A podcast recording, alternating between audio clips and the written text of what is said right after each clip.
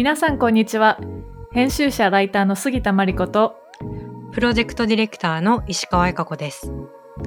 この番組は都市というテーマが好きで好きでしょうがない2人が都市に関するさまざまなグッドニュースをざっくばらんに話す場所です。Good news for cities.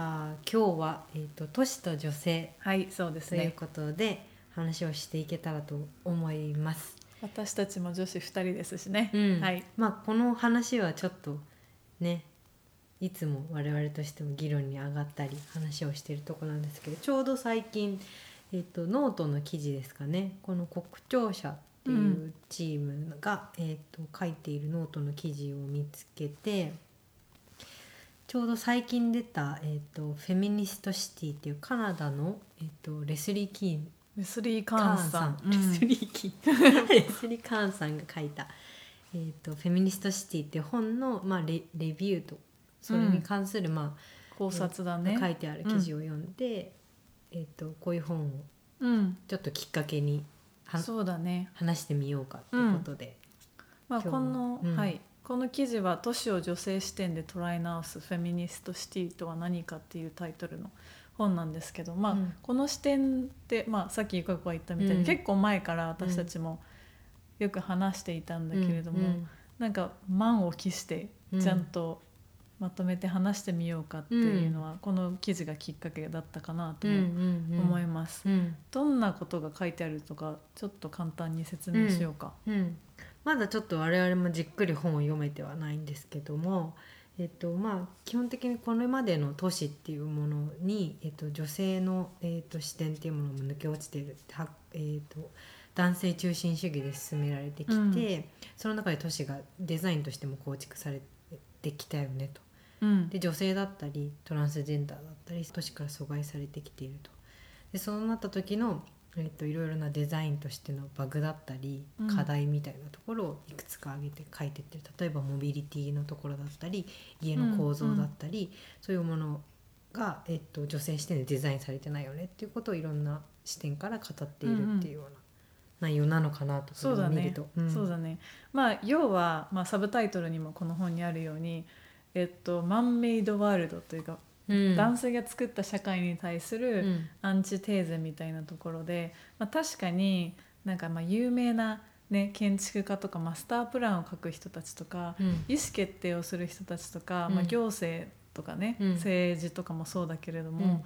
まあ、男性中心だよね。うん。まあさらに言えば白人男性が中心の、まあ、世界社会であり、都市だよねっていうところに対して、まあ、それとは違うオルタナティブな都市の在り方デザインの在り方っていうのはどういうことなんだろうっていうのをうん書いているところだと思います。うんうんうんまあ、結構今までも言われてきてるこの人が初めてではないよね。うね。うんうんただなんかそのフェミニストズムとか、そういう視点からの、えーとうん議論だったりとか、うんあんまりそんなにこうも盛り上がってはなかったってないうね。感じはあって最近になってそ都市とかコミュニティ作りの中うん。でそういうものが言われてきてるのかな、うんちょっと注目され始めてるっていう感じそうがだね。するよね。そうだね、うん。なんかこのさ著者のレスリー・カーンさんも、うん。フェミニストジオグラファーみたいな言い方をしてて結構面白いなと思うんだけど、確かにその話はなんか盛り上がってはいなかったけどちょこちょこ聞いていて、うん。私もそのヨーロッパで大学院で勉強した時も、うん。あんまりそのフェミニスト系の、まあ、うん。女性の先生も少なかったし、うんそのフェミニストと都市みたいなのやっている議論とか勉強とかうん。なかったなと思って、確か同級生のフェミ系の子が怒ってたことを思い出しているんだけれども、うんなんかそうだよね、まあ、フェミニストジオグラフィーってどういうことやねんとか思うけど まあ確かに話してたらなんかいろいろ違いがね、うん。あるんだよね。都市の中でこう安全と感じる感覚の違いとかね、この記事の中にもあった、うん。セーフティーピンっていう、うんうんうん、イン事例ドの事例だね、うんうんうん。これはなんかインドでえっとその何？レイプとか、うんうんそういう女性が被害性的な被害に遭う機会がすごく増えていることが課題視されていて、うん。えっとそのウェブ上みたいなそのアオンライン上アプリ上で、えっとその不安安全だと不安を感じた場所だったりを、うんうんうんえっと投稿してピンできるみたいな、はい。で、まあ、集集合値というかそういうデータをうんボトムアップで集めて、えっと、そういう女性のうん安全性を担保するというか、うんうんうんうん。そういうものをやろうとした取り組み。そうだね、うん。私も実際にこのアプリインストールして使ったことがある、結構面白い。うんそうだね、うんうんうん。なんか確かに私イスタンブールにうん。結構前に行ったんだけど、うん。現地の女の子と一緒に歩いていてその子が案内をしてくれてたんだけど、うん。なんか今でも覚えてるのが、うん。なんかちょっと本当にダウンタウンの、うん。よく彼女が行くモスクの近くのうん。なんかトンネルみたいなちっちゃな、うん。本当にもう数メートルのトンネルみたいなところがあって、うんうん。行きかけたんだけどなんか男なんか男性が一人なんか向こう側に立っていてうん。何を思ったのかその子その私の友達は途中でピタッと止まって「こっち行こう」って言って、なんか行動のをグッと変えたのね、うんうんそういうのって結構さ感覚として私たちもあるよね。しかもうん。特にその安全性とかうんうんうん。そこに関してすごい敏感な気がしていて、うんうん。男性と女性で例えば2人で歩いてた時も、うん。この間ちょっと話してたけあど、ね。なんかさ女性がうーんと男性はそこそのぶ場所を不安だと思わなかったけど女性はそ,、その場所を不安だと思うみたいなことがあったみたいなそうだね。多分街にいる中でも感じる感覚とかセンスみたいなものは絶対違ってて。違うね。そうだね、うん。そうまさに。私の夫がうん。アメリカ人で、まあ、白人男性なんだけれども、で彼と一緒に歩くとやっぱりそういった感覚の違いみたいのがあって、ここはやめようよみたいなうん。私の感覚を多分彼は分からなかったりとかね、そういうのがすごい面白いなと思います。うん。まあ、感覚だけじゃなくて、まあ、具体的なインフラみたいなところでも違いがあって、うん。今我々はアムステルダムに住んでるんだけれども、だね。はい。なんかあの公共トイレがね、うん。実はね結構意外だったよね。川がたくさんあるんですけどその川沿いに もう明らかにこうもうオープンなうん。なんて言うんだろうな公共トイレがあるんだね、うんうんうん。ドアもなくてそうだね。こう S の字みたいになってて、中にちょっとだけ隠れられるようになってるみたいなところ。で、なんだろうなって小最初便用、うん。そね見たらなんかその男性用うん、小便？小便っていうの？小便用トイレみたいな、はい。だからちょつまりこう立って川沿いであのこの、ま、中央だけ隠れておしっこできる場所なんだよね。だから傍から見ると顔と足は足が見える。もう超丸見えで、うん。どう考えても女性使えないよね。そうそうそうそうそう。まあそれが結構たくさんあるんだよね。そうたくさんあなるでなんかさっき調べたら、うん。市内にはその男性公用公共トイレが35件。でもこれ、うん。10 2017年のデータだからうんうんもっと増えてるかもしれないけど、うん。で女性用がそれに対して2件しかなくて、でなんか実際2016年だかに何年10 16年か17年だかに女性用のトイレが公共トイレがなさすぎて、うん。もうどうしても我慢できなかった女の子が、まあなんか道端でしてたらうん。警察に見つかって、なんか罰金を取られたみたいな。それをきっかけにあのいや女子も公共の女子も小便するおしっこするしあのそういった公共トイレみたいな必要なのなんで男性用しかそもそもないねんみたいな感じで結構ムーブメントになったみたいなのを知ってうんうんうん。面白かったなと思いました。それで結局トイレはできたのかえなんかね、うん。一個できなんか1個か2個ぐらい、な、すごい結構あの地面に埋もれてこうニューンって夜になったらうんうんうん出てくるみたいなトイレが できて。えでも夜になったら出てくるわけじゃないよね。普通に立ってるってことだよね。普通に立ってるのかな？でもなんかデザインとしては地中地地地中に埋もれるような結構スマートなデザインなんだけど、うん。まあでも 1, 個しかできてない。地中に埋めそうそうさせるの そうそうそうだから数としては全然足りてない。一個とか全然あれじゃんね。そうだよね。それは。でもどうだろうな。なんか確かにさ日本でもトイレあるけどさ、うん。なんとなくしないよね公共のトイレで、うんうんうんしかもなんかそのドアがないデザインとか不安でしょうがないよね、うんうんうんうん。やっぱそこはやっぱ違いだよねすごい、うん。うん。そうだね。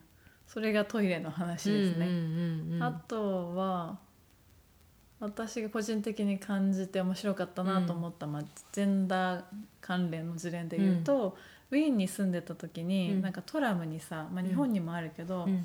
あのえー、と優先座席のところにサインがあるじゃない、うんうんうんうんそのお年寄り、うん怪我してる人、うん。妊婦さんとか、で、まあ、子供がいる人とか、うん。それがこうピクトグラムみたいな感じで、うん。ウィーンのこう電車とかトラムとかにもあるの。うん。でそれがなんか子供を抱いてる人が明らかになんか女性なのね、うん。なんかそのピトペクトグラムといえどもちょっとこう女性か男性かとかが分かるようなイラストデザインのイラストで、うん。でそれがかなり問題になって、うん。なんかデモデモというかかなり抗議活動が起こって、子供と一緒に乗るのは女性だけじゃないみたいな。でそれをウィーン氏が反省して今はどっちバージョンもある。女性が子供抱いてるバージョンもあるし男性が子供抱いてるバージョンもある。うん。あみたいな。二つあるんだ。そうそうそうそう。ん。でタカがねサインとはいえどされどサインというか、うん。なんかそういうところで結構ね自分たちのマインドセットとかも、そうだね。うん、形成されちゃうから面白いなと思った。そういう意味で言うと日本はさその電車とかで言うと女性専用車両みたいなものがさ、うん。なんかまあ満員電車の対策とか痴漢対策とか、うんそういう対策をを意図して作られたけどさ、うんなんかあれは果たして機能してるかみたいなものも話したことがあったじゃうない。んうんで結局あの多分そういう課題から女性専用車両をうん作ろうってなったんだと思うんだけど、うんデザインとして。そうだね。でも女性専用車両になる身としては女性だけだとまたそれも怖いっていうところがあってね。そうなんか女性は女性に容赦ないしう、んうんなんかみんなハイヒールとか履いてるからうん。割れたら痛いみたいな。言われたら痛いしなんかそれはそれでうん。なんかかん居心地の悪さもどこかある。うんそうだね。だからなんかこのうんフェミニストシティのねあの、記事を読んでいた時も単純にその女性視点が抜けてるから女性しのためのデザインをしようっうん、ていう話ではまたバグが生まれると。うん、それはだから女性のためのデザインをじなんかしようみたいな感じでデザインをこう変えていっても、多分それ根本的な解決にはならないよなってそうだよいうとこね。そうだよね。ろを感じるよね。うんうんなんかこれから必要なのは女性のためのデザインっていうよりも、うんよりインクルーシブな、うんそのまあデザインのプロセスであったりとか意思決定の場に、まあ、今までのこう男性中心主義的な人以外の人がいた上での、まあ、デザイン都市の在り方みたいなのが大切だなと思って確かにこの、まあ、フェミニストシティの記事を読んでた時にさ、男性よりも女性の方が何パーセントこの傾向がありだからこそ歩行者が多いからこれでありだからこそこれであるとかね。ちょっとなんか違和感だよね。もちろんなんかその説得としてのうん。そういうロジックはとてもなんか意味があると思うんだけど、うなんかこういうものの議論が盛り上がった時に、うん。だから女性のためのこういうデザインをしよううん。とかになっていくとまたなんかずれてくだろうなって感じがするよね。そうだよね。うん。なんかまあフェミニズムみたいなものにうん。ちょっとウッとくる人とか、うん。まあたくさんいると思うし、なんかそのちょっとジェンダーの話とかになるとね、うん。こう攻撃的なあの議論になもなりがちだなと思っていて、それってなんか。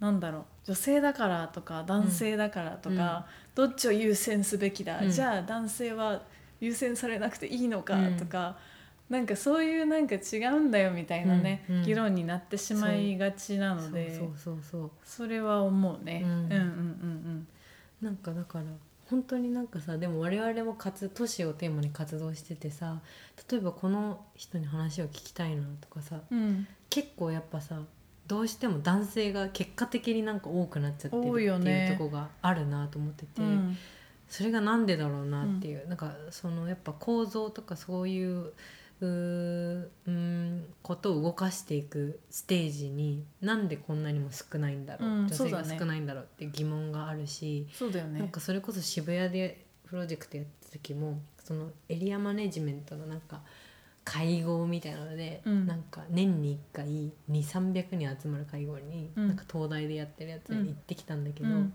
なんか見渡す限り男性みたいなうん感じで。そうだよ、ね。えこの人たちの頭でこの公共空間はできてたんだって思うとちょっとショックで、そうだよね。こんなにもなんていうの？明らかに分かるほどそのような実践の場にうん。女性が入っていないのかもしれないっうんていうところですごいそこには危機感をすごい感じたかな。そうだよね、この分野でちょっと働いていると確かにプレイヤーは圧倒的に男性が多いなっていうのもあるし、まあ、結構、まあ、建築もそうだようん。ね、まあ、大学の教授とかもそうだし、うんうんうん建築のが学生とかもやっぱり男性が多いみたいな大学はいまだに多いし建築学部でね、うん。まあ、工学部がそもそもだ男性が多いとかね、うん。それはねお感じるよね、うんうんうん。うん面白いなと思います。うん。うん、なんか今パッと思い出したんだけど、うんイマジニアリングっていう、まあ、うん。ディズニーがもともと生み出したうん。造語があって、イマジネーションとエンジニアリングを掛け合わせてるんだけど、なんかイメージしたものをエンジニアリングして世の中に現実化させるみたいな。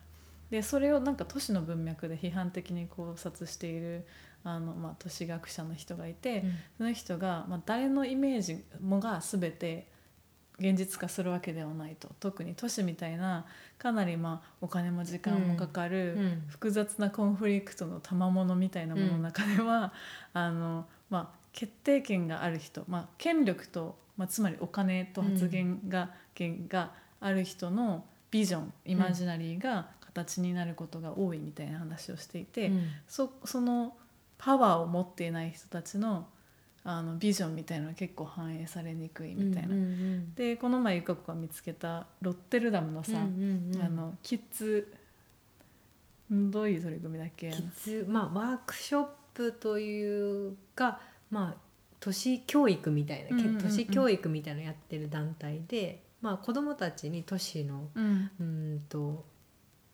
を作らせるというか、うんうんうん。都市を理解させるしてもらうためのなんかワークショップとかを、うん。まあ、継続的にやってるチームとかがあって、うんうんうんそうだね。子供が都市を作ったらみたいな、子供があの街づくりの決定者だったらうんうんうん。みたいな、ちょっと面白いこう、うん。逆逆説じゃないんだけど、うん。面白い問いを立てた上でやっている、まあ、教育活動なんだけど、うん。まあなんか面白い。逆を言えばもうそもそも子供の意見とかね、うん。はあまりその都市のビジョンとかに含まれにくいっていうのがある中で、そうだね。そういう話とかもやっぱ女性だけじゃなくて、うん。ね。するべきだなと思った。うん、他にもいろいろこの分野で、ね、面白い本とか、そうだね、うん。なんかさっき言ってたさその男性が建築に多いよね都市に多いよね、みたいな話でいくと、このマリコがこのや言ってたこのシティドリーマーのこの引用あのセリフがい超いいなと思って。確かに。ちょっとそのエピソード。確かに「シティ・ドリーマーズ」っていう新しいドキュメンタリーがまだリリースされてないんだけど、ね。確かカナダのうん。やつでで今トレーラーが見れるんですね、うんうん。それが結構面白くでて、ドキュメンタリードキュメンタリー、だね、うん。でまあ女性今までスポットが当てられていなかったけど結構おもしあの結構な業績を成し遂げてきた女性建築家もうみんなおばあちゃんになっちゃってるんだけど、の姿を描いたドキュメンタリーで、4人の。4人かな、4人か5人かな、うん。でなんかそのトレーラーちょっと予告編かみんなに見てもらいたいんですけど、うん。面白くって なんかみんなねコメントがおばあちゃんだからさ、うん私がなんかあの建築の学校に行った時は、なんか周りにみんな男子ばっかりこいつら何してんのか、こんなところでって思ったね。建築はね女性の仕事だと思って入ったら男ばっかだそうったそうそうみたいなそうそうそう。めっちゃ面白い。何しに来たんだろうそうだね、うん。なんか無意識に建築はなんか男性男性の仕事みたいなのもしかしたらなんか社会的にあるのかもしれないなと思って。うん。もしくはうんあとはなんかね、なんだろうえっとウィーンそまたウィーンの話になるけどウィーンに住んでた時に、えっと、いろいろ公共住宅のデザインとかを調べてた時に、うん。女性は住宅の特にインテリアのデザインを担当させられることが多くて、男性はマスタープランとか、はい。あの外観のもっと講義のもの、大きい大きいものをやるみたいな役割分担がなされていて、うんなので女性の方が家の中のものをことをよく知っているとか、うん。そのドメスティシティって何て言うんだろうね、家家の中にいるみたいな、家庭家庭のことみたいな、はいはいが分かるからみたいなロジックらしいんだけどそれもすごいセクシストというか、すごいすごい今嫌だよね。ね。ええみたいなね思ってしまうけど。そうだね。うん、でもいまだにやっぱりあの台所とか家の中のことは奥さんが、あの女性がうん。主婦の方が、うん。みたいな言葉遣いはいなんかいろんなプレイヤーの方かうん。ら実はよく聞聞いて何気なく多分使っている言葉なんだろうけれども、あのそうだね。ちょっと違和感を感じているなとは思った。うんなのでこの「シティ・ドリーマーズ」さっきのドキュメンタリーはね。そういうのをガツンと言わせる おばあちゃんたちが出てくかるのでっこいいねかっこいい。ばあちゃんたちが、うん。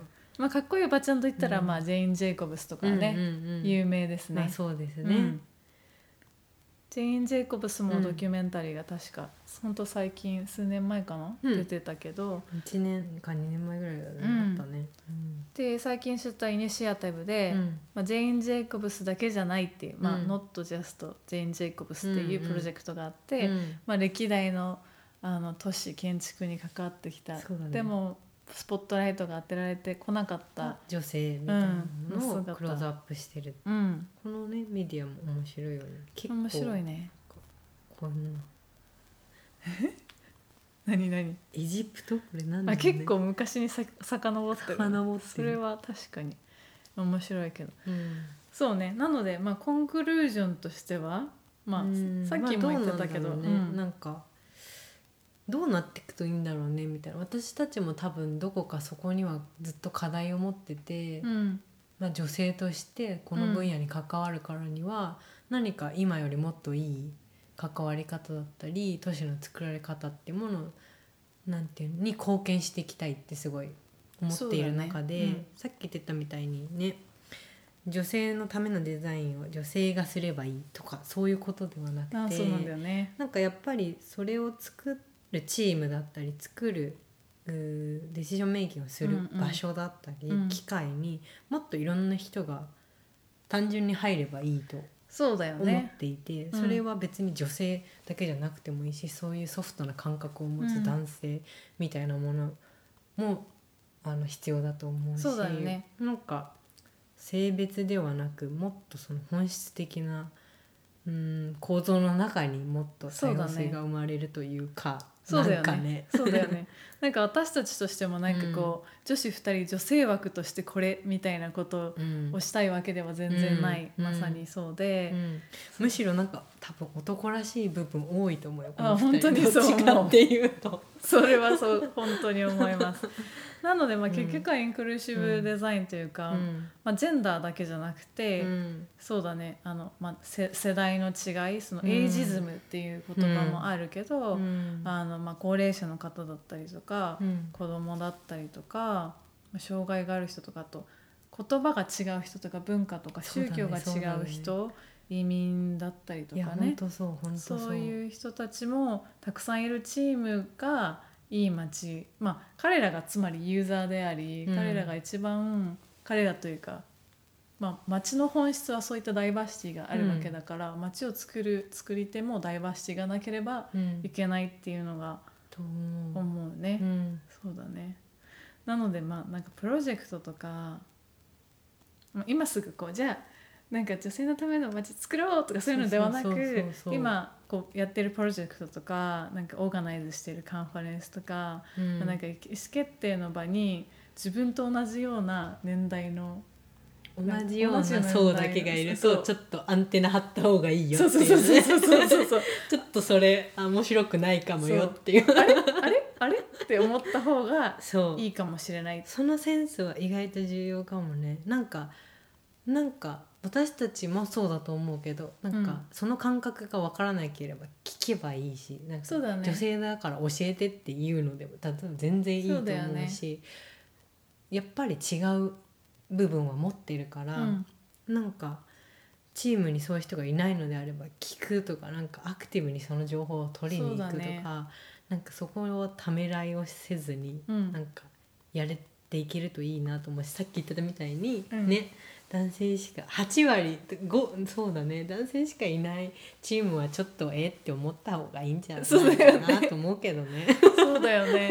よくこう思い出すのがあのうんル・コルビコルビジェとかがさ、うん。古い白黒の写真とかでさ、うんうんうん。マスタープランをさ、うん。こうやってあのスーツ着た男性とかこうやってこうやって。うん写真よく見るじゃない、うんうんうんそれそういう状態になってたらちょっとね。ああの危険信号みたいなねまあし我々もしかりだよね。その女の子だけとかね。なんかまあ似たような世代だけとかになった時には意外と視野が狭くなってないかって自分たちに問いかけていきたいね。うん。れはそうだよね。うん。経済状況とかさ、うん。きっと私たちも付き合う人たち同じようなバブルの人だ、なんだろう、顔見知りのネットワークみたいなのあるじゃない、うん。そういうのとまた違うさ全然職業の違う人のなんかねうん。とかもねそうだね。だからちゃんなんかやっぱ常に自分たちの感覚を疑い続けるってことだったりわからないことわからないことやわからない感覚わからない人の視点っていうものを積極的になんか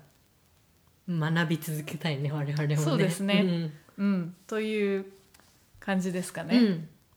まあなんかこのテーマに関してはもっと面白い事例とか、うん。なんかまた発見があったらぜひ話してみたいね。はいそうですね、なんか率直な意見とか感想とかもあれば聞いてみたいなと思います。はい、ということでじゃあ今日はこの辺で。はい次回もお楽しみに。はーい今後もこの番組では都市をテーマにさまざまなおしゃべりを繰り広げる予定です。次回もお楽しみに。